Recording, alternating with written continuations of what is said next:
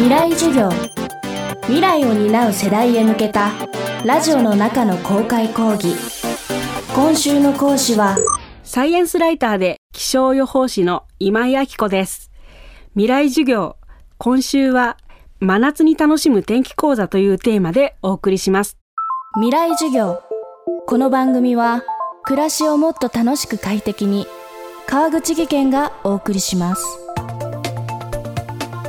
あなたはこの夏どんな予定を立てているでしょうか？せっかくの夏休みできれば快適に過ごしたいものですが天気というものはそんな思いと裏腹に変わってしまったりするものです。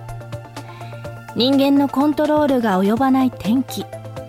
今週の未来授業では知っておくと面白い気象にまつわる豆知識や今日本や世界が直面している気象の変化などさまざまな角度から空で起きていることに迫っていきます。未来授業1時間目。テーマは夏はなぜ暑いのか。まず地球のお話をしたいと思います。北半球というのはですね夏になると太陽の高度が非常に高くなります。太陽と地平線との角度が大きくなるということですね。でそうするとですね太陽から受け取れるエネルギーが大きくなります。面積あたりのエネルギーが大きくなります。そうすると光だけでなく熱も受け取れることになりますので暑くなります。で最も太陽高度が高くなるのが夏至の6月の20日頃ですね。それになるんですけれども真夏というのはだいたい7月とか8月とかなのでそこから少しワンテンポ遅れたようなイメージがあるかと思います。これに関してはまず太陽が地面を照らしてでその後に地面と接する空気が温まるのでそれでちょっと遅れてあの暑くなります。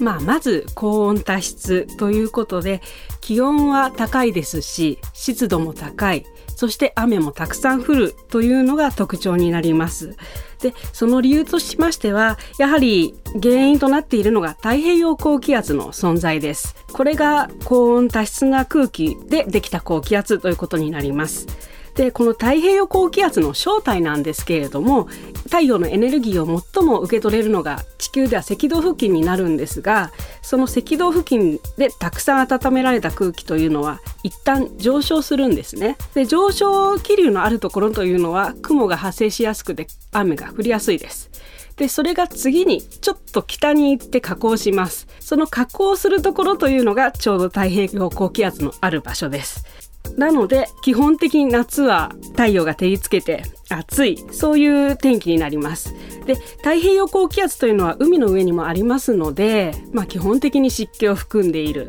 ということでとても湿った空気になります。海の湿気をたっぷり吸い込んだ太平洋高気圧に覆われる日本の夏。今年それを実感したのはかなり早いタイミングとなりました。いきなりやってきた猛暑の原因どんなところにあるのでしょうか？今年特に6月下旬に大体の地域で梅雨が明けてしまってしかも真夏日も更新。ということで場所によっては40度を超えてしまうようなところもあって本当に異常気象だなと思われた方たくさんいらっしゃると思います。今の段階での情報を見る限りではやはり今年は太平洋高気圧の勢力が強いのではないかというふうに言われています。特にですね一つ注目すべき要素がありまして今年ラニーニャ現象が続いているというふうに言われています。ラニーニャ現象というのはちょうど太平洋の赤道付近の東側ペルーの沖ぐらいの辺りの海域が普段よりも水温が低い現象を言います。そうすると回り回って日本の辺りの天候が変わる傾向にありましてえー、冬はとても寒さが厳しく夏はとても暑さが厳しくなる傾向にあるというふうに言われています。あともう一つです。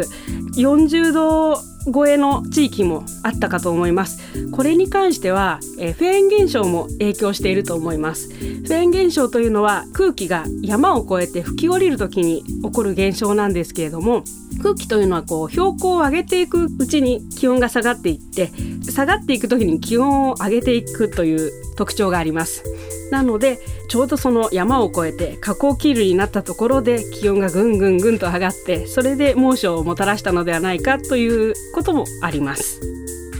こうした暑さを伝えるニュースの中でさらに拍車をかけるのが各地の最高気温です。埼玉県熊谷市群馬県館林市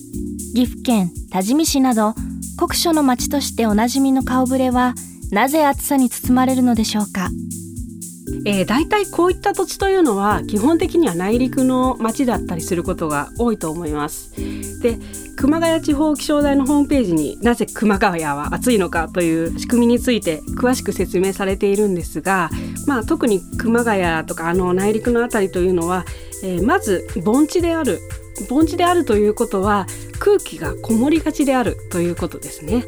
でそれからちょっとですねあそこはらへんは北関東で東京湾から海風が入ってくるは来るけれども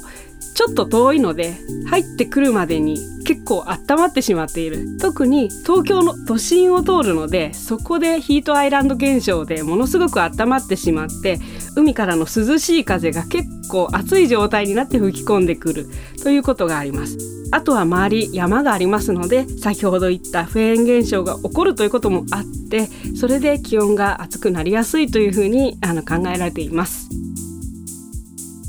未来授業。今週の講師はサイエンスライターで気象予報士の今井明子さん。今日のテーマは夏はなぜ暑いのかでした。明日は日本の梅雨をめぐる事情について伺います。